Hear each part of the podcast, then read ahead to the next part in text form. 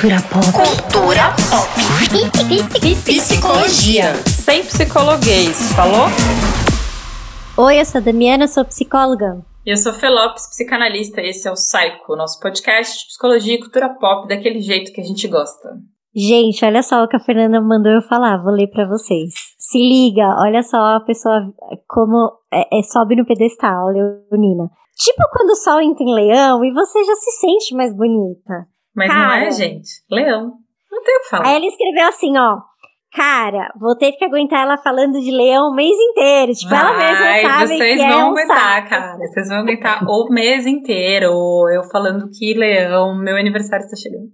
Bom, além de leoninos, agosto é o mês do psicólogo. É, pelo menos agosto. Ah, olha, você vê? Não, até o dia do psicólogo é em agosto. Tudo bem que ele é virginiano, ok, tá errado esse pedaço. Mas é em agosto. Olha aqui, Fê, eu não sou leonina. Mas o, do, o dia do psicanalista é em maio, tá? Ah, olha, gente, junto com o aniversário de Cláudia. E em cada semana teremos um psicólogo, uma psicóloga, um psicólogo para contar sobre o trampo, porque psicologia é muito mais que consultórios, gente. Quem tá com a gente hoje, Fê? Cláudia Silveira, que trabalhou durante oito anos como psicóloga da aeronáutica. espero que eu tenha dito certo. E tá achando que para esse job basta gabaritar no concurso? Menina, tem treinamento na selva, cara. Sobrevivência lá, passa na lama, vê o sapo, sei lá como é que é. A Cláudia vai contar. Cláudia, se apresenta aí. Olá, prazer estar aqui, mulheres. Prazer, Damiana, que eu conheço pessoalmente a Fê. Me apresentando, eu sou Cláudia Silveira, Borges Silveira, sou psicóloga, psicanalista e trabalhei, você falou certinho, oito anos na FAB, né, com psicologia hospitalar. Na verdade, são dez anos, sem contar o estágio, é, porque eu comecei fazendo residência. E aí, da Ah. residência que eu fui para. Eu fiz a, a, a prova, o concurso, que na época ainda era concurso, hoje em dia é por currículo. Ah, é? E aí, é, Tá Mudou. passada. Como assim? Não tem Mudou. mais prova? não tem mais prova, porque eu era do quadro de temporários. E o quadro de temporários ah, passou a ser todo feito por avaliação de currículo, que eles chamam de convocação. E aí, só quem faz prova agora, aquele concurso tradicional que a gente conhece, né, tal, é quem vai ser de carreira. Mas Ah. até a minha turma foi a penúltima de prova. E aí eu fiquei oito anos e depois é, fiquei até janeiro desse ano em um hospital particular que eu comecei ano passado e fiquei até janeiro desse ano. Então foram seguidos é, dez anos de É hospital. verdade que quando você entra pra trabalhar no exército, essas coisas, você já vira tenente de uma vez? Você, tipo, é conhecida como tenente? É verdade. É verdade porque É só por você causa disso, sabia, Fê? Quando me falaram isso, eu falei, eu quero muito prestar barro branco só pra me chamarem de tenente. Ai, gente, verdade, a Damiana gosta de umas coisas. É verdade. Sabia muito o que significava. Qual é, na o, qual é o bagulho de ser tenente, assim? O que, que Ah, muda é na um minha vida poder, ser- né? Não é? Que eles têm que, eles têm que dar continência, não tem que ir pra tenente? é Amiga, mais você baixo? tá batendo continência pra mim, ó. Todo início de episódio falando que eu sou leonina. Tá ótimo, nem sou tenente. Falamos dois. É, Falamos na dois. verdade, isso é uma das coisas. Eu, eu entrei, assim, sem, caí de gaiato no navio, porque assim. Você não queria. Eu, na verdade, eu olhei, ah, olha, tem vaga aqui para psicologia, né, clínica tal, né, vou fazer, ah, militar, ah, não deve ser, né, deve ser tranquilo tal. tipo, eu no mundo da lua. Eu não tinha ideia, assim, de, dessas coisas de hierarquia, disciplina. Claro, tem uma ideia geral, né, mas nunca parei para pensar como seria a vida e tal. E, mas é, fui fazer a formação de três meses, que na época era em Belo Horizonte, nem sei se continua lá ou se já mudou, mas a gente vai aprender toda essa parte militar lá, né? E aí tem a hierarquia, e dentro da hierarquia todo mundo presta continência para quem for mais antigo, para quem for hierarquicamente superior.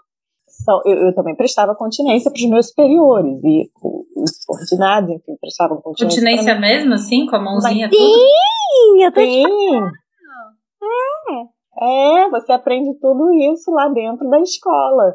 Você aprende a marchar. Não, peraí, volta. Antes de chegar. sobrevivência. Então, esse pedaço que eu quero saber. O que, que, é Sobrevivência esse é negócio? na lama. É tipo aquele de aeromoça Comer que a galinha, fez? comer galinha crua. É, não essa, fiz aeromoça, que saco! Eu trabalhei no check-in. Nossa, que pessoa!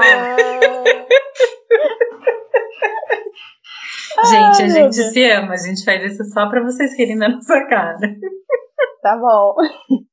É, sim. Então, como é? Como é? Tipo, é tipo Explica no pra limite, gente, assim? conta. Conta, conta detalhes. Assim, são três, são três Tanta coisa meses. sobre o trabalho, a gente quer saber sobre o negócio da sobrevivência na meses selva. na sobrevivência? Três meses? Ma- Não, três meses na escola. Ah, Mas Depois que você passou, você vai pra essa também parada. da sua função, porque se, é, depende, enfim, do cargo, da função de um monte de coisa. Porque você pode, por exemplo, prestar uma prova para quem vai ser aviador, né? Que quer ser aviador. O que, que a pessoa. Ela não vai ficar só três meses. Vão ser anos ali dentro da escola é, para formar, né? Um aviador militar. Então, eu estou falando assim de uma experiência bem específica, que é até curta, de três meses, você já entra como oficial, porque você já tem nível superior, né? Que é isso que você falou, ah, já entra como tenente, sim, porque você já tem nível superior. Então você vai lá só para fazer a escola militar, assim, a parte militar mesmo. É, armamento, sobrevivência, marchar, hierarquia, disciplina, enfim, todas as, né?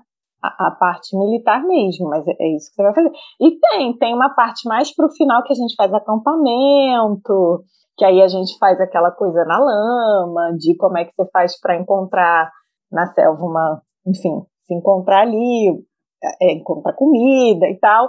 Mas, assim, é bem menos do que alguém que vai ser um, de fato, um militar ali de. que vai estar, né, vamos dizer assim, na linha de frente ali, né? Que vai estar, No de fato, no, no campo, no combate, no. é, é, o treinamento deles é totalmente diferente, infinitamente mais roots, é. O nosso Mas é, é igual que a O gente. de vocês é Nutella. Violência psicológica, aquelas coisas, tipo, vai soldado, dane-se que eu sou.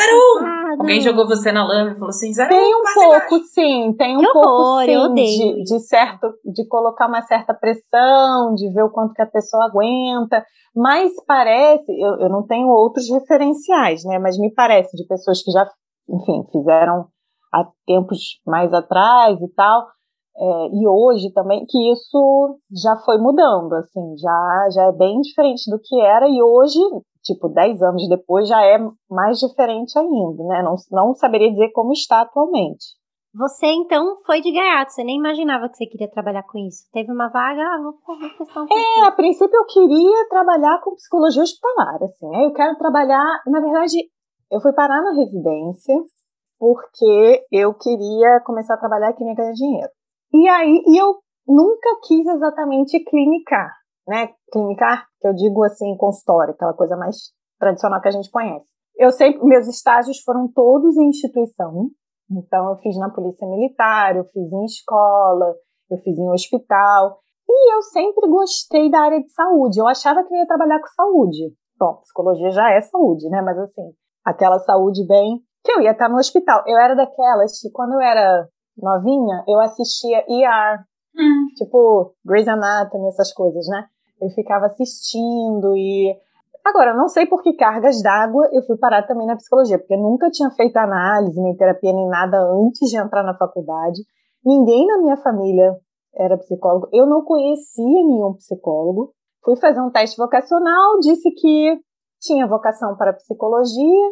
Fui ler, ah, até que isso é interessante, deve ser legal. Aí ca- calhou eu estar num médico, é, na recepção, na sala de espera, peguei uma revista, tinha lá a Sandy falando que ia fazer, que pensava em fazer a faculdade de psicologia. E o, o cara perguntou por quê, e ela falou que, ah, porque trabalha com comportamento e tal, queria aprender. Eu, Nossa, então é isso, né? Eu vou aprender ali a Você foi, você foi influenciada pela Sandy. É essa a conclusão que chegamos. Essa é a conclusão.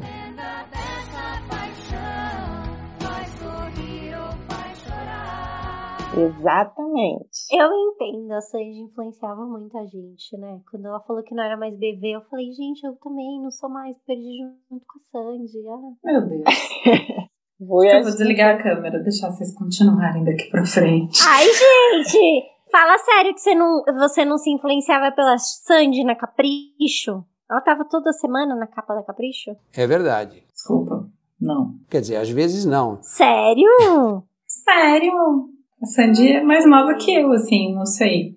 Não, Eu a Sandy tem a nossa ela- idade, Fernanda. Eu acho que ela Não tem vai fazer uns 40. 30 e poucos hoje em dia. 38 anos a Sandy tem. Nem é mais 30 e poucos, né? Eu falo ainda 30 e poucos. É, 38. 30 e a nossa poucos. É, idade. 30 e poucos. É, 30 e poucos. 40. A Sandy tem filho já, a Sandy já é uma senhora. Vacina, É, não. Não lembro. Essa, é, é assim, essas Não, mas, coisas. mas você gostava do IAR. Eu também gostava do IAR. Amava. Nossa, eu adorava. Ficava Eu também, quando queria vendo. fazer medicina, queria fazer medicina por causa do IAR, com certeza. O IAR deve ter fudido a vida de muita gente no O cursinho. mais curioso é que eu nunca pensei em fazer medicina. Nem eu. Eu Você ficava pensou vendo em psicologia coisas. direto, falou, nossa, amei o IAR, vou fazer psicologia pra tratar a cabeça. Não, ela leu a Sandy, ela leu a revista da Sandy. É, eu acho que foi juntando, assim, um monte de coisas. falou. Eu queria trabalhar com saúde, ficava vendo esses né? seriados, vi lá o negócio que a Sandy falou, fiz o teste vocacional, você vai juntando tudo aí, aí deu nisso, entendeu? Mas eu sabia que eu queria ganhar dinheiro, até porque, ó, estamos no mês dos, dos psicólogos, Ah. e tinha aquela velha máxima que todo mundo dizia, mas você vai fazer psicologia, você vai morrer de fome. Pronto, é né? verdade. Me formei, acabei a psicologia, falei, estou lascada, não sou mais estudante, sou desempregada. Como que eu ia fazer para ganhar dinheiro? E aí o caminho foi se dando, eu fui fazer curso, tal, aí vi a prova de residência, fiz, passei, comecei na residência, aí abriu esse concurso, aí fiz meio que para treinar, porque eu queria treinar, falei, ah, vou treinar um pouquinho aqui, né, no primeiro ano de residência ainda, para no segundo eu passar, não ficar desempregada. Só que eu passei, né? Aí a sorte é que o concurso militar ele leva um bom tempo, assim, né? Porque você tem que fazer prova de saúde, prova física, prova Tem prova física? Eu ia te perguntar isso. Tem corrida Tem. também? Tem. A Você prova tinha que correr e nadar? Ou só ou correr ou nadar? A aeronáutica era corrida, flexão e abdominal. Quantas a natação geralmente é na marinha. Quantas flexões? Quantas flexões? Tinha um mínimo por para você passar por idade e sexo. É, é dividido masculino e feminino e a idade. Você lembra? Cara, o meu mínimo era bem mínimo mesmo. Era tipo assim, eu tinha que fazer, acho que eram 11 ou 12 flexões completas, direitinho, né? Porque tem um avaliador lá, você Sim. não pode dar uma. Bolsonaro. É, então era bem. Só que quando eu vi que eu passei, eu, não, eu tava treinando. Na minha cabeça eu não ia passar, eu estava treinando. Eu só tinha um mês para prova. Quando sai resultado até a prova, sai o resultado da prova teórica. Até a prova física, tinha, sei lá, tipo, um mês, alguma coisa assim. A E aí, corrida assim, tem tempo. Senhor Jesus. Tem tempo, é, exatamente. É. Aí eu assim, senhor, e agora o que, que eu faço? Só me falta perder, né, por conta do, do- da prova física. Falei, já Hum. sei, vou contratar um personal. Tô ganhando meu dinheiro aqui da residência, vamos. Aí, beleza, primeira vez na vida eu contratei um personal. Expliquei pra ele a situação. Aí ele assim, não, tudo bem, já tá, já tá aí meio caminho Na cara do andado. gol. Na cara do gol. É. Aí ele falou assim: vamos ver o que, que você consegue fazer sem ter treinado ainda. Gente, eu não fazia nem duas flexões. eu falei, meu Deus do céu, pelo amor de Deus, você vai conseguir que eu consiga fazer on- 11 flexões? Não, vai dar, vai dar, não sei o quê. Eu apostei. E deu. Mas assim, foi suado, porque eu ainda estava na residência, então acordava, ia treinar tipo de madrugada, ca- academia abrindo, eu ia para lá, depois me arrumava, ia para a residência, ficava de segunda a sexta, às vezes os plantões de sábado, e descansava domingo. Mas enfim, né, eu tinha 20 aninhos, não, mentira, 20 aninhos não. Eu tinha 28 quando eu passei, mas mesmo assim, né? E aí foi assim que eu entrei. Aí também entrei de gato no navio, porque tinha escola, três meses de escola, outro estado, nunca tinha saído de casa de mamãe. Então foi a primeira experiência, assim, morando em outro lugar, com outras pessoas, alojamento, com 500 milhões de pessoas. Mas foi muito, muito rico, assim, a experiência é muito interessante. E aí depois disso é que finalmente eu fui para o hospital. que aí também foi muito rica, uma experiência bem interessante, né? O hospital era um hospital bem grande, um hospital que eles chamam de quarto escalão, uhum. é, o que seria equivalente no SUS, é, aqueles terciários, aqueles mais especializados. Aí foi quando começou de fato ali a minha experiência como psicóloga clínica, né, no hospital, no, no contexto hospitalar. Agora, falando assim com vocês, né, eu vou pensando que, na verdade, eu tenho um, um milhão de, de profissões, assim, né? Porque elas são interdependentes, assim, elas se cruzam, né? Mas, ao mesmo tempo, elas poderiam ser separadas, né? Porque, por exemplo, eu sou psicanalista, mas, teoricamente, eu não precisaria ser psicóloga para ser psicanalista. Sim. Uhum. E ao mesmo tempo eu sou consultora de amamentação, eu sou educadora perinatal, e eu sou doula, e eu fui militar, e eu, eu vou formando um quadro, assim, cheio de... Como você fala que quando você saiu, você foi para residência, porque a residência também era uma coisa que tinha grana, né? Durante a graduação, você já curtia psicologia hospitalar? Você teve estágio de psicologia hospitalar? Então, eu fui foi um lugar que você estágio. gostou de fazer estágio? Foi uma experiência boa? como é que foi? Eu falei, cara, estou na faculdade, não sei o que vou fazer, queria trabalhar na área de saúde, mas vou experimentar. Então fui experimentando as instituições, porque a princípio era o que eu queria. E como eu tinha essa ideia da psicologia hospitalar, eu falei, tem que fazer um estágio, né, para ver se eu continuo ou saio dessa, dessa ideia. Fui fazer, fiquei. Agora eu não lembro exatamente se cheguei a completar um ano, mas foi mais do que seis meses, né? E assim, foi uma experiência bem intensa, porque o hospital, eu acho que ele te traz é, uma questão muito concreta, no sentido de é, até os objetos mesmo, né? A pessoa doente, a pessoa com soro, a pessoa com, enfim, cortes e vomitando, e os cheiros. Então foi uma experiência bem intensa.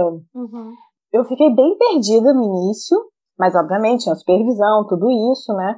É, eu lembro claramente do primeiro caso que eu atendi, igual a gente às vezes lembra, né, do primeiro caso clínico, assim, na, que a gente atende na vida. É, eu lembro do, do primeiro caso no hospital, era uma mulher que tinha descoberto na internação é, que ela estava com é, HIV. E aí chamaram a psicologia, ela estava bastante angustiada, e eu fui. Aí fui eu lá, né? Só que assim, eu escutei, mas eu acho que é, eu ainda estava muito perdida naquela época, né? Mas enfim, teve lá seu efeito. Foi uma construção, realmente é uma construção, assim, né? São anos que você vai estudando, aperfeiçoando, mas eu, eu lembro também no estágio, é, a gente passa umas coisas também ridículas, né, gente? Eu tinha, não, não conhecia muito a nomenclatura, entrei no quarto de um homem e ele estava falando baixo e, e como ele não estava falando assim fluentemente e tal, aí ele começou a falar assim, ele apontava e falava patinho, patinho. Gente, eu imagino, cheia das teorias, fiquei. Ele está alucinando, ele está vendo um patinho. Comecei a pensar, né? Ainda bem que você não interpretou o patinho, o que, que ele queria dizer com patinho. Meu Deus do céu, ainda bem que eu não cometi essa insanidade. insanidade. E, eu, e aí eu, eu ficava nervosa, eu ficava assim, o que, que, que tá acontecendo, né? O que que ele... Gente, era o patinho, que era tipo uma comadre, né? Pra fazer xixi. Ah! Só que os homens, e aí chama patinho. Gente, mas eu, eu falei, meu Deus, não é possível. Era só isso. Então, e eu ali, novinha, né, estagiária, não conhecia os, enfim, termos e tal, insegura. É, mas assim, foi um estágio também bem rico, né? A gente lia os textos, a gente discutia os casos. E, aí e eu acho onde... que na faculdade eles eh, dão uma enquadrada, né? Quando você chega no hospital, eh, você sai do quadrado que a faculdade te dá. Ah, porque o consultório é assim, assim, assado, e aí é, um, é, na faculdade eu aprendi, tipo, ah, olha, quanto menos quadro, melhor. É importante ter uma cadeira, sei lá o quê. Ah, um ambiente neutro, entre aspas, né? Aí você chega a trabalhar no hospital, que você não tem controle nenhum daquele ambiente de quem entra, quem sai. Puta aprendizado legal, né? Porque eu acho que a faculdade vai podando, podando, podando, e quando você tem a oportunidade de ter um estágio desse que te amplia, você já vai pegando um traquejo para trabalhar muito melhor do que quem sai ali da faculdade engessadinho ainda nessa lógica do não pode ter muitos quadros dentro da sala. Né? É, eu acho que tem. O contexto, assim, o ambiente hospitalar, ele traz isso. De que você, às vezes, está numa enfermaria, que Sim. tem mais de uma pessoa. Sim. Então, você, como é que você faz com a ética? Com a ética no sentido do, sig, do, sigi, do hum, sigilo. Sigilo. É.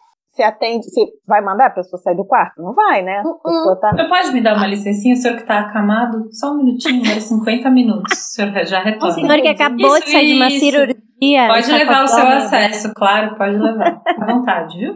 Então, assim, pois é, como é que você faz? Às vezes, até o paciente tem condições, o paciente você está atendendo de sair, né? Sim. Mas, enfim, às vezes não tem.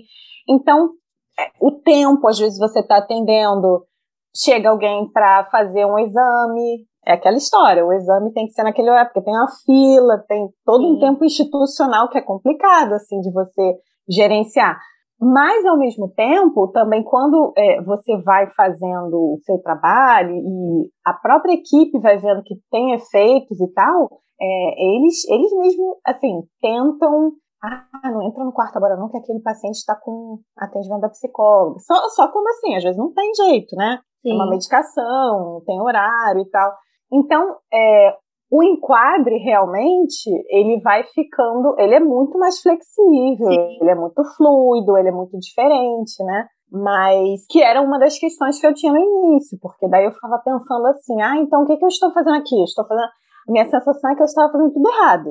Sim, Meu sim. Deus, eu estou fazendo tudo errado, sou a péssima psicóloga, não sei o que. Achava que eu tinha que ter a salinha, que eu tinha que uhum. levar paciente para lá. Então foi uma desconstrução, assim. É, eu ia falar que eu não sei como foi a tua experiência na graduação, mas a gente passava por todos esses estágios. Né, chegava lá no quarto ano, você podia optar por qual núcleo de estágio você queria. Você já tinha feito outros estágios, mas você podia optar, e uma, uma das questões era a psicologia hospitalar, né? Então você era posto ali. Você podia ser posto no posto de saúde, você ia para uma UBS, ia atender as pessoas na fila do atendimento para vacina, para sei lá o quê. É, ou então você ia para um hospital, né? O meu primeiro estágio foi numa pediatria, mas ambulatório. Então eu ainda tinha um formato salinha. Eu fui fazer atendimento no leito no quinto ano, quando eu fui fazer estágio no Emílio Ribas, que era o hospital de infectologia, também na pediatria, né? E é bem isso que você fala, né? É, eu chegava, Aí tinha lá o prontuário no postinho de enfermagem.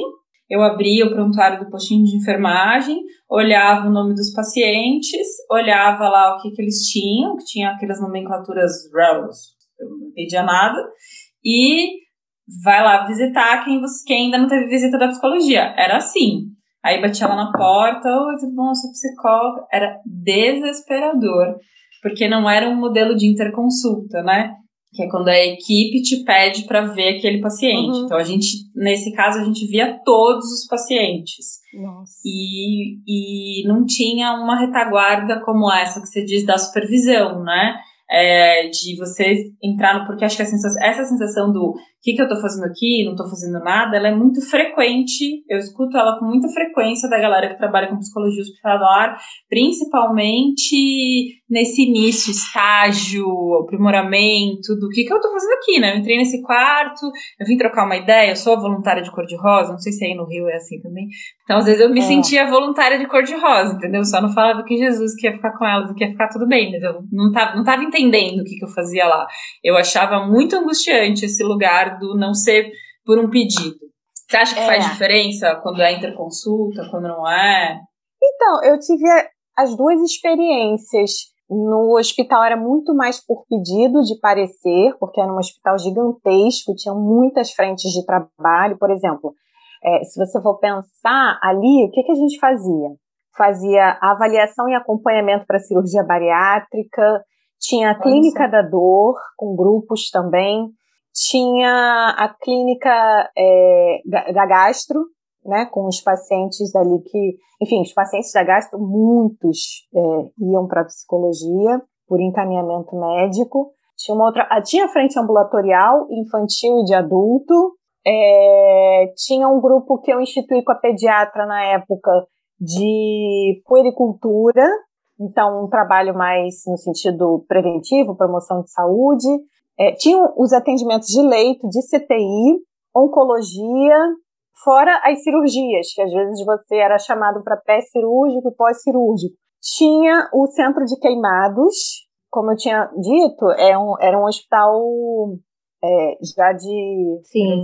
nível terciário, né, quaternário, enfim, mais especializado. Então, às vezes você era chamada para atender esses pacientes também, né? Tinha convênio, por exemplo, com a Light e tal, então às vezes tinha acidentes de, de trabalho, eles iam para lá é, cirurgias neurológicas. Então, assim, era um mundo. Nossa, né? coisa. Por isso que eu falei que foi muito rico, porque assim, e eu ainda fazia, por ser um hospital militar, avaliação para porte de arma. é, Nossa senhora. então, Tudo assim, você fazia. Tudo. Você, que- o que ao mesmo tempo era meio desesperador, porque assim, meu Deus, o que é que eu, né? Por onde eu Aham.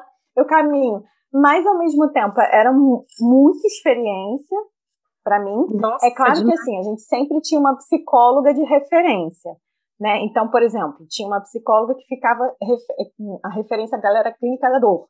Então, ela sempre estava no grupo, ela conversava com os médicos da clínica, ela absorvia os pacientes Ah. tal. Mas, assim, ela, ela lotou. Eu não- não podia dizer, ah, não vou atender, vai ficar numa fila de espera. Eu atendia, né? Eu, a minha referência, inicialmente lá, era no infantil. Então, eu comecei atendendo muito casos de criança. Então, por exemplo, é, eu não ia para a unidade de queimados, mas uma vez chegou um bebezinho, criancinha, né? Dois aninhos, que tinha aquela coisa clássica. Que vira panela. do fogão, vira a panela. Putz. E aí foi internado junto com a mãe, né? A mãe vai acompanhando e tal. Aí, como eu era da unidade, a referência infantil, eu fui chamada para a unidade de queimados para atender a mãe com, a, com o filho.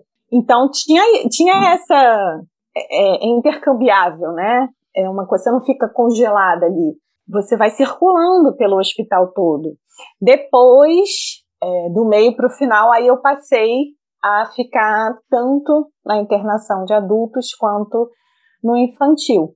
Mas porque também foi um pedido meu para a chefia, porque aí já é uma característica minha, eu acho, que é o que eu gosto do hospital. Eu gosto dos diferentes formatos.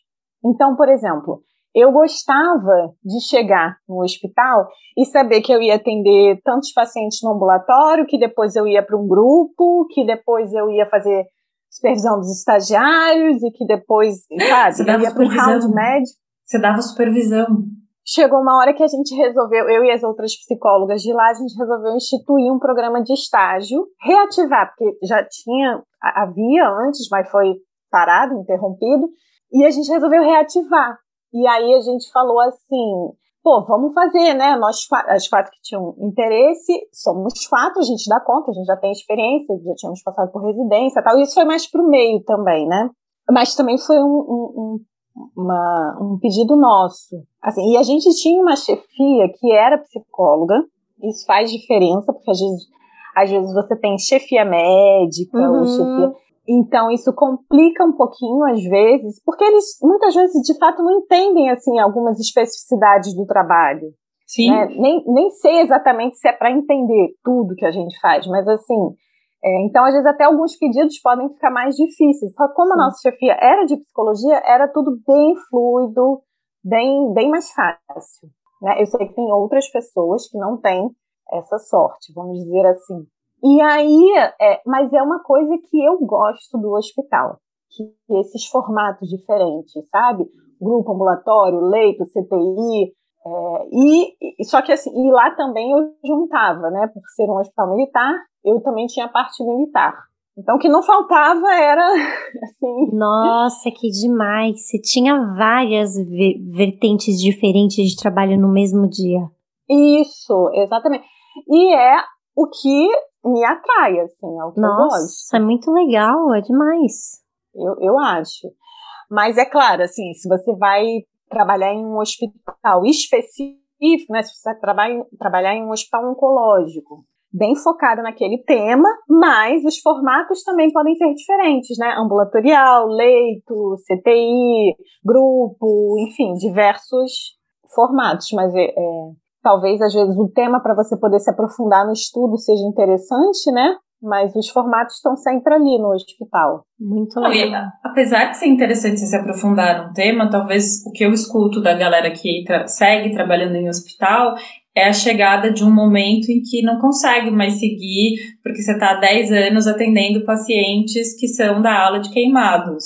Aham. Ou você está há 15 pesado. anos atendendo é, pacientes oncológicos. Sim. Ou você chega uma Cuidados fala, paliativos. Palia- Enfim, acho que o, o, o lance desse hospital que você estava tem essa diversidade, né? Você pode estar no ambulatório atendendo uma criança que está fazendo xixi na cama, por exemplo. Foi É, da pediatria. exatamente. Você pode estar fazendo lá o, o laudo para uma bariátrica. E você está assistindo, assistindo uma criança que foi queimada.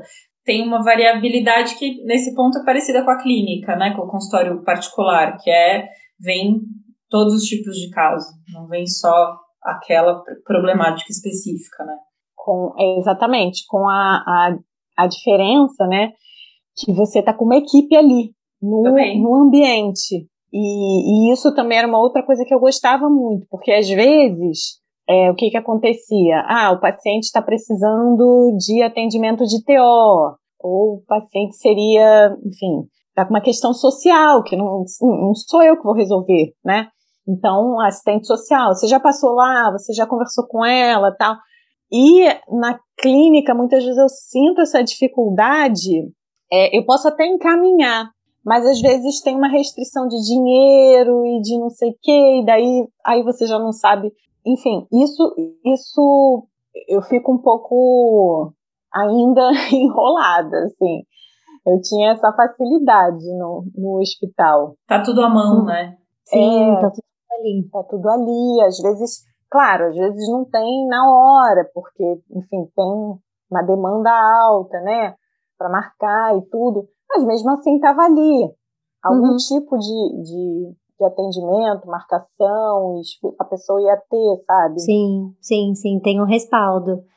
Você tá contando das, das coisas que você curtia mais, mas eu queria te ouvir quais eram os principais desafios do trabalho no hospital. Quais, quais foram para você as coisas mais difíceis? Bom, primeiro, claro, o que que eu fazia ali. E o que, que você fazia? Conte para os nossos ouvintes que estão aqui pensando, o que faz um psicólogo hospitalar? Cláudia, responda, o que faz um psicólogo hospitalar? Pois é, o que faz um psicólogo hospitalar. É, Bom, e aí já parte uma certa confusão daí, né? Porque Uhum.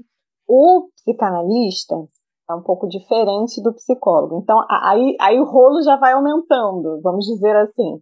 sim. É, eu não acho que, que tem que ser só psicanalista no hospital, não tenho essa ideia. Eu acho. a- é, aliás, tem até um vídeo da Belki, da Belkis falando de psicologia hospitalar, em que ela fala assim: você tem que ser um clínico, um bom clínico, saber o que você está fazendo ali, entendeu? E aí você pode ser de qualquer abordagem, não importa. E eu sou partidária disso, assim, eu acho que a pessoa sendo uma boa clínica, ela, enfim, vai fazer um bom trabalho. Só que, no meu caminho da psicanálise, é, primeiro que eu já não entendia como psicóloga mesmo que eu estava fazendo ali. Depois que eu comecei a entender, e aí começou a entrar a psicanálise, já ficou também um pouquinho mais complicado. Mas assim, pela vertente da psicanálise, você vai, enfim, nada muda. É a ética ali da psicanálise, você vai escutar o sujeito. Claro que tem uma demanda médica, ou seja lá qual for, muitas vezes não é exatamente o que você vai fazer, mas você vai manejar isso. Mas você vai continuar trabalhando ali com o inconsciente, com a transferência, com, enfim, tudo aquilo que a psicanálise trabalha. Só que você está num contexto hospitalar Sim. e você tem os atravessamentos da instituição. Só que quando isso começa a ficar mais claro, é, você começa, inclusive, a conseguir manejar as outras coisas. Agora, um psicólogo, por exemplo, ele pode ter um foco muito mais dependendo de uma, de uma certa, talvez, adaptação, né? Um foco, às vezes, na doença, porque isso se fala bastante, né? Ah, porque psicologia da saúde é diferente de psicologia hospitalar, porque psicologia hospitalar é uma coisa muito do Brasil. Ah, é? Em outros lugares é mais psicologia da saúde. Então fica esse debate assim, ah, é psicologia no contexto hospitalar, porque é diferente, você não vai trabalhar com saúde, você vai trabalhar com doença, com reabilitação, então o foco é outro. Mas, enfim, assim, por mais que você esteja em um contexto em que a pessoa está doente, que a pessoa está se tratando, que a pessoa está se reabilitando, quando você vai lá para escutar, é, ela pode trazer alguma coisa diferente. Muitos começam falando da doença. Quando você se apresenta, né, e tal, muitos começam contando a doença. Mas aquilo vai se desdobrando também. Então, não necessariamente, né? E aí, aí é que eu acho que é um pouco a diferença da psicologia para a psicanálise no hospital. Mas não saberia dizer exatamente, porque eu não conheço as outras abordagens. Sim. Mas, por exemplo, tinha uma terapeuta cognitivo comportamental que trabalhava também com a gente na nossa equipe. Eu, eu conversava muito com ela, assim, ela era super é, requisitada, por exemplo, na clínica da dor, o médico adorava ela, o trabalho dela tinha efeitos, eu não sabia exatamente o que, que era, porque eu não, assim, não conhecia, mas do que ela me contava e tudo. Tem um espaço, tem as formas de trabalho, mas o que o psicanalista faz no hospital é basicamente o que ele faz em qualquer lugar que ele esteja. É, eu gosto de pensar assim, acho que faz muito sentido isso que você está falando. Eu gosto de pensar que tem uma que a diferença primordial para mim é que você não está me contando só de uma coisa que você viveu. Tá acontecendo em loco, tá lá. Sua perna tá quebrada agora. É, você vai para cirurgia amanhã, você vai passar na rádio agora e você precisa passar. Sim.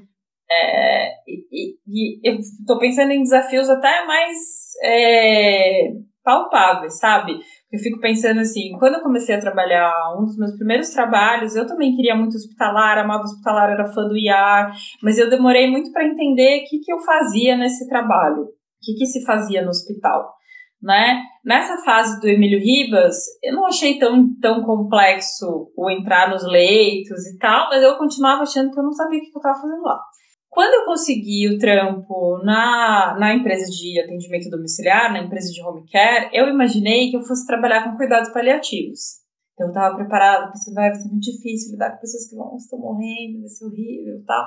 E, na realidade, eu estava no mundo da reabilitação. Porque a maioria dos pacientes eram neurológicos, a maioria eram acidentes, é, a maioria é, acidente vascular cerebral ou acidente de moto.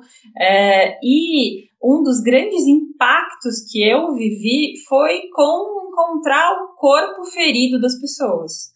Encontrar coisas muito difíceis de olhar. Então, bebês com sequelas de parto assim, muito graves, né, com, eu lembro muito de uma menina que tinha o olho branco, porque, né, não oxigenou, ou então de você ir numa casa ter aquele, aquela gaiola na perna do, do cara que era é, entregador de moto, muito o cheiro, é, essa realidade do corpo mesmo, sabe? Que a gente vive como doula, por exemplo, como consultora de amamentação, que é isso, você aperta o peito, o jato de leite vai, na sua cara, ou você está no parto, o sangue cai em cima de você, é, que é uma realidade que na graduação de psicologia a gente não vive, né? A gente lida com você me conta da treta, você vai me contar como foi sua internação. Eu não tô ali vendo o seu corpo, ou, sei lá, você me pedindo a comadre então, acho completamente diferente mesmo o atendimento. É. Eu, é. Não, eu nunca trabalhei em hospital, mas eu atendo muita mãe, é, ou que o bebê tá na UTI, ou que uh, morreu o bebê lá, e aí eu vou pro hospital para acolher a família. E é exatamente essa coisa do momento, tá acontecendo naquele momento. Então é uma escuta diferente mesmo daquilo que, ó, oh, aconteceu isso na minha vida. Não, está acontecendo isso hoje. Então, várias vezes chegava lá no hospital, né, as mães saem da UTI para ir até o café para a gente falar. E aí, ah, hoje ele teve uma parada agora há pouco, então eu tô tremendo até agora, não sei o quê. É, é muito vivo o atendimento no hospital, assim, é completamente diferente do, do consultório, de outra, de outra ordem, assim. É, isso que vocês estão falando, por exemplo, eu demorei um pouco também para perceber que às vezes eu sentia um mal-estar e não entendia que aquele mal-estar estava atrelado exatamente à cena ser muito é, nua e crua, né? De você estar tá inserido na cena. É, e aí, por exemplo, a gente tinha estagiários e aí eu passei, a gente, assim, nas supervisões e tal, um dos estagiários, por exemplo, paciente falando, ele tinha entrado com a outra psicóloga para atendimento. Ele começou a passar mal no atendimento. Exatamente assim, sabe? É, a gente começa a ver que tem um impacto no corpo mesmo, do terapeuta, do psicólogo e analista. Sim. É, aí eu fui lembrando né, desses casos, por exemplo, na UTI neonatal. Eu lembro que tinham umas síndromes que eu falava, meu Deus, mas eu nem sabia que isso existia. E aí tinha uma bebezinha que me marcou também, porque ela tinha uma doença de pele que, que ela, nasci, ela nasceu, né? E ela ia como se fosse descamando, eu não, não vou lembrar agora o nome da doença. Mas aquilo dava um aspecto realmente muito é, difícil de ver, que as doenças de pele elas têm muito isso, né? Sim. A questão visual está muito aparente. Que, por exemplo, às vezes tinha do lado dela uma, uma outra bebê com uma doença cardíaca extremamente complicada, que até faleceu, essa bebezinha que eu tô falando, mas não era visível. E uma das questões é, era isso, assim, o, o, um certo medo mesmo, um pavor que causava nas pessoas que entravam, que viam, e aí como é que isso era para a mãe ver, uhum. enfim, tudo que vai entrando ali no, nesse meio. É, agora, eu fui pensando também é, em casos que que é uma das dificuldades, né? Uma das perguntas que vocês fizeram aí da, da, da dificuldade. Por exemplo, não normalizar essas coisas. Uhum, Isso uhum. com o tempo, às vezes eu é, tinha que voltar, assim, sabe? Porque, por exemplo, as conversas de, de almoço, você uhum. começa a falar naturalmente de tudo, do, do sangue, sei lá do que, eu tava na fila, cara, eu tava na fila do jantar de comemoração do ambulatório que eu trabalhava. E era um jantar chiquérrimo e tal. E aí a galera, os psiquiatras, os psicólogos, tudo falando. Menina, nem aquela fulana, você acredita? Tava vomitando 35 vezes por dia. 35 vezes. Nossa, 35 vezes vomitando. Aí o outro, não, aquela minha lá, não, parou. Agora ela tá só uma 5. A gente tá vendo você botar comida no prato, brother. Aham, uhum, aham, uhum, que horror era algo que no início eu estranhava, mas que depois eu me via fazendo. Exatamente. Então eu falei, uhum. gente, eu tô naturalizando. Você vai naturalizando, aquilo vai realmente se tornando algo muito comum, muito dentro da sua, do seu trabalho. Do... Só que aí eu acho que é uma das dificuldades, porque a gente não pode naturalizar, assim, não, né? Quando a gente está ali na função de psicólogo, analista Sim. e tal. Então, é, essa também era uma das coisas que me pegava. E hoje, se você pudesse mandar um recado para as pessoas que estão na faculdade ouvindo a gente e que querem trabalhar com psicologia hospitalar, é uma coisa que você indica? Não indica? Como é que é hoje? É uma área possível. Segue sendo uma área só de quem já conhece alguém que trabalha num hospital e, tipo, é, tem vaga, tem vaga, senhora, ou é vagas arrombadas? Vale a pena? Eu gosto, eu, assim, eu, eu não gosto de tirar o sonho de ninguém, porque é aquilo, né? Até hoje eu tenho tipo, problemas tipo, com a história começa, de morrer de fome. Começa assim, né? Tipo, eu não gosto de tirar o sonho de ninguém, a pessoa já, meu Deus, vou morrer de fome. Não é, não. ninguém, mas quando vem o mas, nada de bom vem depois é, do mas. assim, é um eu não gosto de tirar o sonho de ninguém, mas. é uma área um pouquinho difícil, mas assim, por que, que eu tô dizendo isso? Porque eu fui fazer psicologia até hoje, gente. É, é, um exercício que eu tenho que fazer, assim, porque me diziam que ia morrer de fome, eu já tinha certo na minha cabeça que ia morrer de fome. Eu sei, eu sou testemunha. Não é? e eu estou. e eu estou há 10 anos vivendo de psicologia, assim. Eu nunca Menina, não morreu ainda, coisa. você acredita? Não morreu de fome, gente. Não morreu tá de fome. Não morre de fome a pessoa. Então, assim, tem entradas, é, Quais são elas? Residência. E residência você faz prova, você é recém-formado, você tem ali um, uma bolsa, que é um salário, né? E ao mesmo tempo você está estudando ainda e, e já é profissional, então é um caminho. Tem os concursos, mas aí, por exemplo, a triste notícia que eu acho, tá, no meu ponto de vista, é hoje em dia estamos naquele probleminha que tudo é pejotizado. Ah, sim.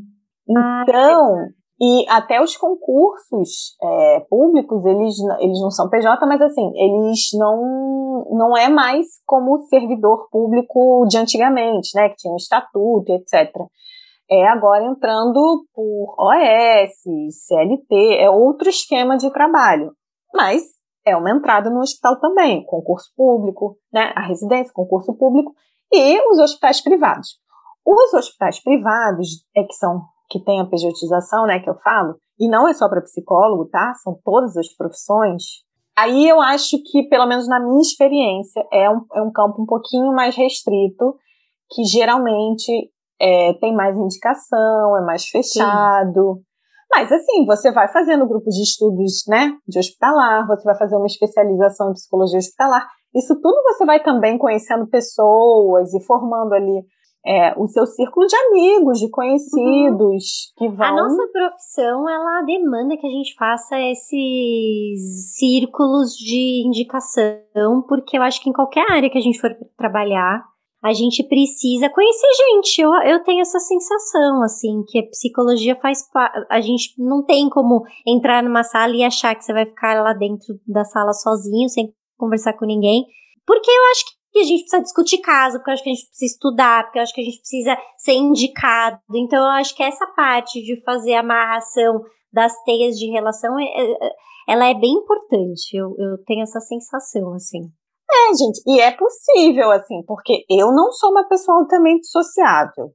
Mas, por exemplo, eu, eu gosto de estudar, então. Eu sou super Fernanda... mentira. Eu falei, eu sou super, sou. mentira. Mentira. É. Gente, é, é, que é isso, não precisa fazer amigos. Você precisa conhecer pessoas, você precisa só não ser isolada, ser uma pessoa, é, um ermitão. Exatamente. Por exemplo, eu gosto, eu gosto de estudar, então eu faço muito Também curso, amo. aí me enfim, grupo de estudos, aí fico interessada. A gente pode fazer um episódio com a Cláudia só por sou viciada em cursos, como faço para me curar? Gente. Sou eu. Eu, eu, eu, eu é, entrei no curso vocês... agora. Vou começar em agosto um outro curso. Oh, elas nem me contam. Elas nem me contam essas coisas. Eu esqueci, é porque ela fica brava. É um probleminha Uma especialização. A, a, a, Cláudia, a Cláudia é assim: saiu um negócio novo. Ela já tá fazendo curso desse negócio. Eu? já estão debatendo. Deba, começaram a debater ontem sobre esse tema. A Cláudia já tá inscrita no curso. É, porque é importante, né, Cláudia? Te entendo perfeitamente. Eu adoro, assim, é onde eu gosto de estar, tá, sabe? Eu gosto de discutir, de perguntar, de ouvir os outros falarem. Eu acho que é o, é o jeito que eu tenho. Porque eu não sou aquela pessoa sociável que vai lá fazer amigos, só que é natural isso, sabe? Happy hour, ai. É, eu não Deus sou, Deus. mas. Então, assim, tô querendo dizer assim, para aquelas pessoas que às vezes pensam, né? Depois vocês acham que a Damiana que é legal, olha só. Não, é que aí vai tudo que faz, né? Ai, vamos, é, vamos pro bar depois. Amigas do Gerard, vocês estão ouvindo. Eu não aceito por isso, porque eu tenho um pouco de coisa com isso. Ah, vamos então todo mundo tomar cerveja. Gente, sério, vocês estudaram o final de semana inteiro, que eu só quero ir pra minha casa, não, não quero ir pro bar, pelo amor. É, eu, é. eu faço parte do grupo que estudou o fim de semana inteiro esperando para ir pro bar no final. Porque se não tem bar, qual é a graça de ter ido estudar? Toda, estudar é a graça da coisa, Fê. É verdade. Às vezes, é. Quer dizer, às vezes não. Estou me ouvindo me tá. vagal. Estudar é muito legal, gente. Eu estudo muito, eu leio muito, estudo muito. É isso. Aham, sei. Mas eu queria te dizer, você, estudante, você que está na faculdade, está fora da faculdade, você não precisa. É isso que eu quero dizer, entendeu? Porque às vezes a gente acha que não tá precisa faltando. O quê?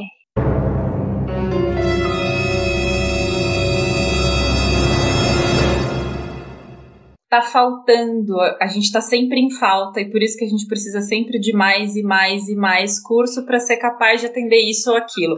É deste, é deste lugar que eu acho que é delicado a gente falar do estudo. Eu não acho que é ruim, eu faço um monte de curso, vocês sabem. Mas, mas é, eu acho que isso é uma é estrutura.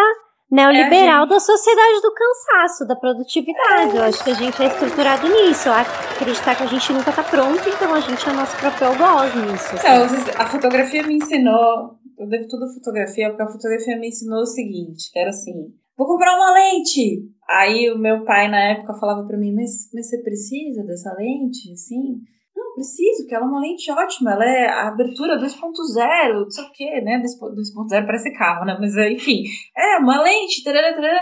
Mas isso agora, nesse momento, vai mudar o que na sua foto? Nesse momento exato? Aí eu ficava, ah, ah, não sei, acho que sei. É, talvez eu não precise da foda. Leite. Não, É, Não, mas, mas ó, esse Porque é um senão a gente, ponto vai, a mesmo. gente vai entrando numa, numa dinâmica que você sai de um curso, você vai pro outro, você nunca se Mas sente pronto falar? e apto pra esse atendimento. É deste É, lugar que eu tô exatamente. falando. Não, eu acho que tem esse Não. ponto sim. É, tem É um importante ponto pensar delicado. nisso. Não tem nada a ver com você tá pronto ou não. Você, eu acho que a gente fica mais pronto quando a gente tá lá na lida todo dia atendendo. É isso que eu quero dizer. É, é isso que deixa a gente pronto, não é o curso que vai deixar a gente pronto. Eu já me vi fazendo um bilhão de cursos porque eu achava que eu precisava. É. Tipo, chegava um Já paciente novo. Tipo, um Já paciente que tá em luto. Pronto, preciso fazer uma formação de luto. Gente, Eu estive Ah, não, mas já. isso, isso também já fiz muito na minha Já vida. fiz, já fiz também. Já, Já fiz. bastante. um pouco. Aí você, aos, aos poucos, com análise, maturidade, eu acho que a gente terapia, também vai- maturidade, etc, Estrutura etc, da clínica. entendendo. É, que as pessoas vão ficando, aí a gente vai entendendo que tá tudo certo. Eu, eu tenho a sensação que tem a ver com uma adaptabilidade nossa, assim, de uma confiança nossa no, traba no nosso trabalho, eu acho. Eu acho também. é, sim.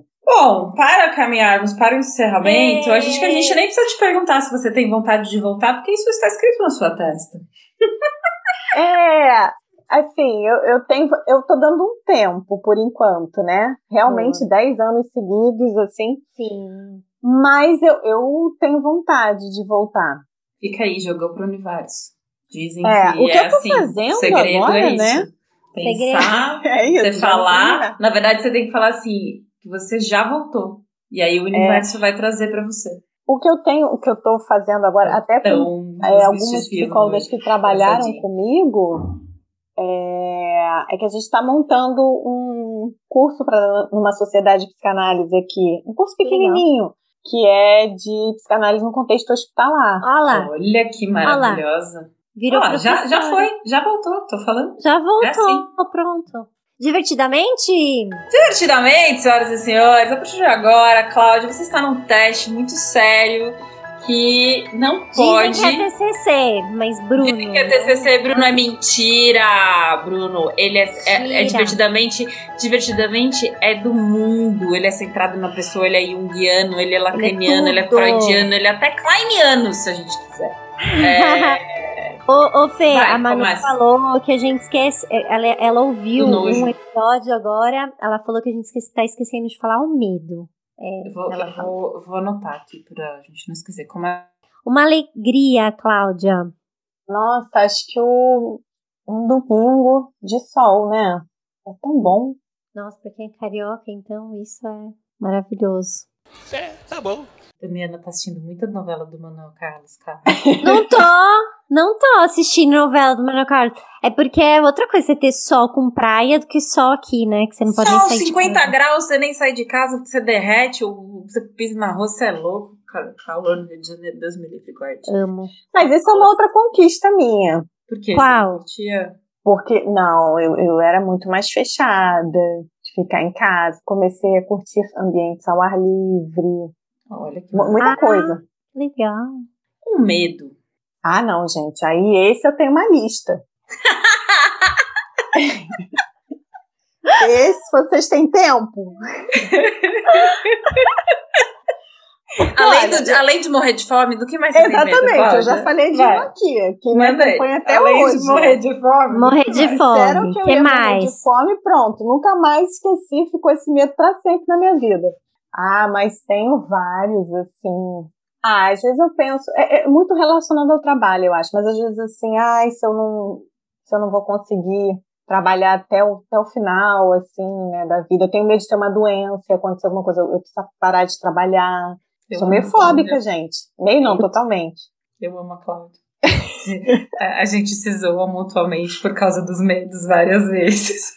Mas, ó, Nossa. mas, mas você não tem medo? Eu tenho medo disso também, de pegar uma Não, eu doença tenho e medo de muita coisa. trabalhar. Não vale nem a pena. Aí é too much. Eu já, fiz, já gravei episódio sobre orgasmo, já botei minha irmã aqui. Por Agora falar isso dos que medos. Por isso Chega, que você tirou. Por chega. isso que você tirou o medo do divertidamente. Olha, por isso que a Olha, gente pode fala ser. do medo. Hein? Não sei. A Manu. Inconsciente Pode aí. ser, pode ser. Viu, filha de psicóloga, não tem medo, ó, gente. Psicólogo tem não tem medo, tem medo de nada. Não, gente, e quando eu fui trabalhar no hospital na, na neonatal, Ah, que eu descobri esse monte de síndrome, eu falei, meu Deus, nunca mais vou poder ter filho. Porque o medo da criança nascer com alguma coisa. Dá Dá medo mesmo. Um é. nojo. É um nojo. Nossa, nojo é difícil de pensar, né? Deixa eu ver. Mas eu tenho vários nojinhos. Primeiro. Ah, eu tenho uns nojinhos assim, acho que meio infantis, sabe? Aquela coisa, Adoro. por exemplo, vai comer banana e tem aquela partezinha mais fruta com fiapo. Ai, não quero isso não. Banana com fiapo, banana com partezinha marrom. é, La- é, laranja com gominho. Gominhos no suco de laranja. Ai, Aí eu acho isso tão infantil, eu fico, ai meu Deus, eu tenho que parar Ai, com não isso. Mas eu nunca consigo parar. Maravilhoso. A gente tem uma pergunta aqui que todos os nossos ouvintes respondem a mesma coisa. Vai que você, assim, não sabe o que responder, a gente vai deixar aqui o, o briefing. Todos os nossos ouvintes nessa pergunta falam alguma coisa relacionada à presidência da República. Então eu vou te perguntar e você fala o que, você, que vier na cabeça, eu não tô te influenciando. Uma raiva. Ah, é, essa daí, né? A gente pode nem pronunciar direito, assim, é o inominável. Isso, Lord É, Voldemort. Bolsonaro, não, com certeza. Mas é isso, isso realmente eu já tinha ouvido nos outros podcasts, as pessoas A respondendo. gente não influencia, a partir de agora a gente passou a influenciar. Instituímos a como que é uma monarquia, Então. uma diarquia de duas rainhas. A gente tem respostas que vocês podem dar, tem respostas que a gente brifa vocês antes. Tá. Não, mas Se é, você não der essa, seu episódio não vai. É. Nossos irmãos não deram. Mas, é- não, mas é que foi. É que fazia. É que foi em fevereiro, né? Não tinha muito episódio. É, eu acho que era. A gente era muito Em iniciante. fevereiro. É. mas esse briefing aí tá em consonância com o que eu penso, então tá ótimo. Perfeito. Um amigo imaginário. Então, eu nunca tive. Quer dizer, o meu amigo imaginário. Sou, eu, eu, assim, eu já faço, acho que essa função, assim, na minha vida. Porque eu nunca tive, né? Aí eu fico assim, será que eu nunca tive mesmo? Eu não lembro. Aí eu fico ouvindo, né, as outras pessoas falando de amigo imaginário. Aí Será eu fico tô com uma certa perdendo memória? invejinha. Tendo Alzheimer, que eu não lembro do É. amigo imaginário, será? Eu queria ter tido um amigo imaginário.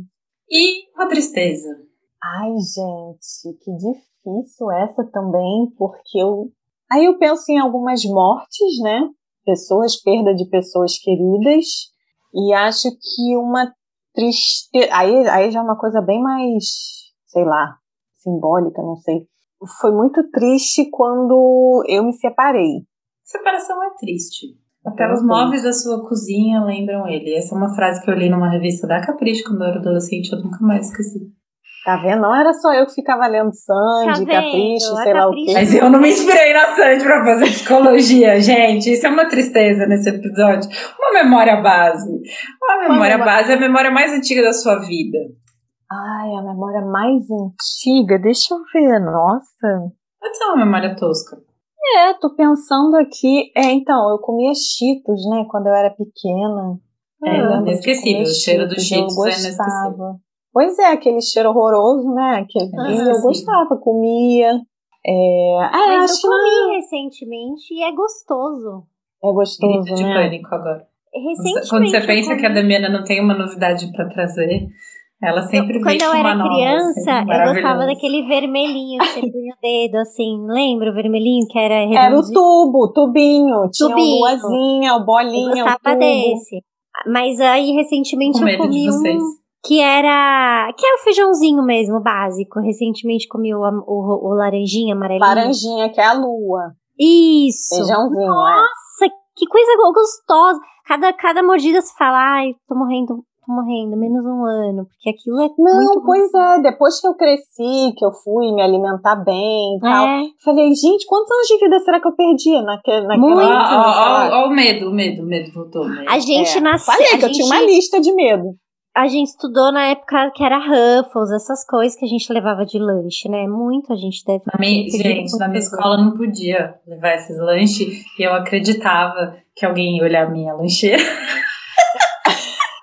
Então, uma, uma, a- o mais transgressor da minha infância foi levar suco de Guaraná. Eu já eu ficava super culpada pensando se aquilo era refrigerante. Como assim, suco A de gente é muito obediente, né? A gente é muito obediente, né, Cláudia? Não tem condição.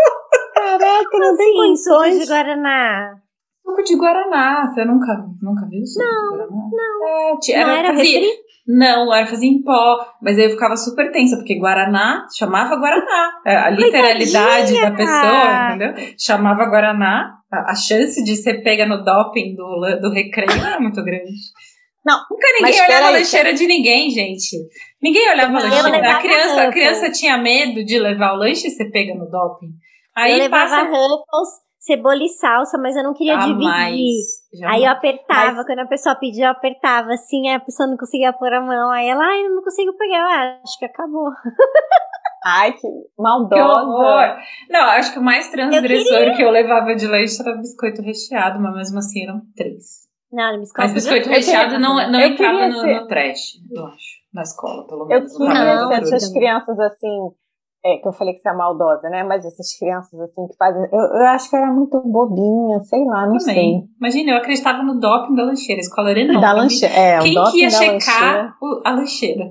Se eu tinha levado Coca-Cola, se eu Mas se tinha você levado. tira uma Ruffles do negócio, a a criançada vem igual, igual a abelha no mel. É verdade, podia é levar, verdade. podia levar num Tupperware. Não, minha mãe mandava pacotão. Aí eu tirava aquilo da bolsa. shhh, Nossa, eu- até eu ia querer ser sua amiga. Por isso eu não gosto de happy hour. Traumatizou a criança.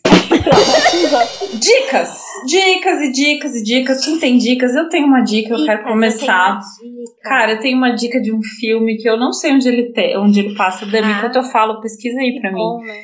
Que chama O Escafandro e a Borboleta. É, é um filme muito bonito. É a história de um rapaz que sofre um, um AVC de tronco. Ai, já começamos a falar igual médico. Um AVC que paralisa tudo do pescoço para baixo, mas, a cabeça fica funcionando. Ai, muito E, e é e ele que escreve esse, o filme baseado no livro. É a pessoa que faz a reabilitação dele. É lindo. Eu assisti. Esse Amazon um, Prime. É com aquele Javier.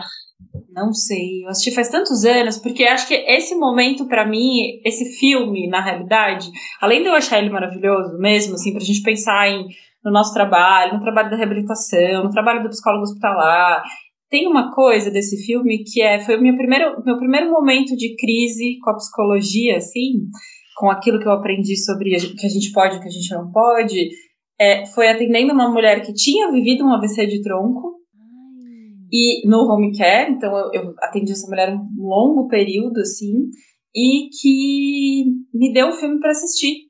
Aí eu travei, fiquei. Se eu, se eu tinha medo do doping da lancheira, imagina eu levar o filme que a paciente me deu pra casa. Aí eu fiquei, assisto, não assisto, posso levar pra casa? Será que eu não posso? É um CD pirata? Mas, bom, agora é um trabalho, não tô mais na faculdade. E, na verdade, eu não preciso contar pra ninguém que eu tô levando isso aqui pra casa. E, é- sei lá, ela, até ela me contar tudo que tem nesse filme, quantas sessões eu vou ficar aqui? Porque é, é isso, ele não fala, né? Ele tem toda uma comunicação alternativa. Enfim, então foi muito marcante pra mim desse momento de uma tomada de decisão, assim, sabe? Do tipo, como fez diferença eu ter levado este filme, ter visto o filme, ter entendido melhor o que, que era esse AVC, ter entendido por que, que pra ela era importante que eu visse esse filme. E eu acho esse filme um filme muito, muito bonito mesmo, assim. E que tem tudo a ver com a temática deste episódio. Essa é a minha dica. Amazon Prime. Amazon Prime. Sabe quem me ensinou bastante, assim, nesse sentido de desconstruir muita coisa? As crianças. Gente do céu, era um tal de parar a sessão para ir fazer cocô, aí me chamava para limpar, aí não sei o quê, aí o pai sumia da recepção, aí me trazia até hoje. presentinho, aí viajava, trazia presente. Olha, era de tudo que acontecia. Hoje em dia eu aceito o panetone sem crise no fim do ano. Inclusive, fico triste quando não vem. Quando teve a pandemia, pô, não ganhei nenhum presente esse ano. Mas no início era isso, tenso. Posso aceitar? Não posso ace- aceitar? Interpreta o panetone? Não interpreta o panetone? O que, que eu falo pro paciente? É Falo muita assim, tensão. Por que você né? trouxe esse panetone? O que você queria dizer com isso? Cara, é só um panetone. Come o panetone. Não enche o saco. É, quando eu atendi em casa, puérpera, imagina, saía de lá, as mães delas ou as parentes que estavam em casa, geralmente eram as mães. Ó, cortei um pedaço de bolo de chocolate pra você. Eu, ah, obrigada. Imagina, claro, comia. É, que a Damiana não sabe o que é ter medo, né, Cláudia? Ela não entende o que a gente sofre. Vai, sou dica de vocês. O nível, o nível.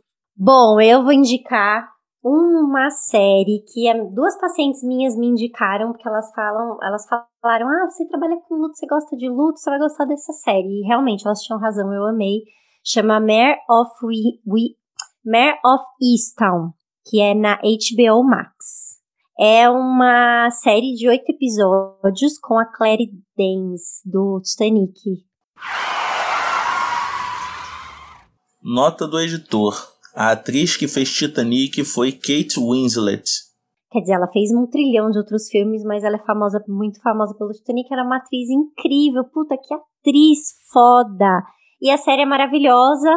Ela é uma policial e ela tá vivenciando o luto pela, pelo suicídio do filho dela mais velho.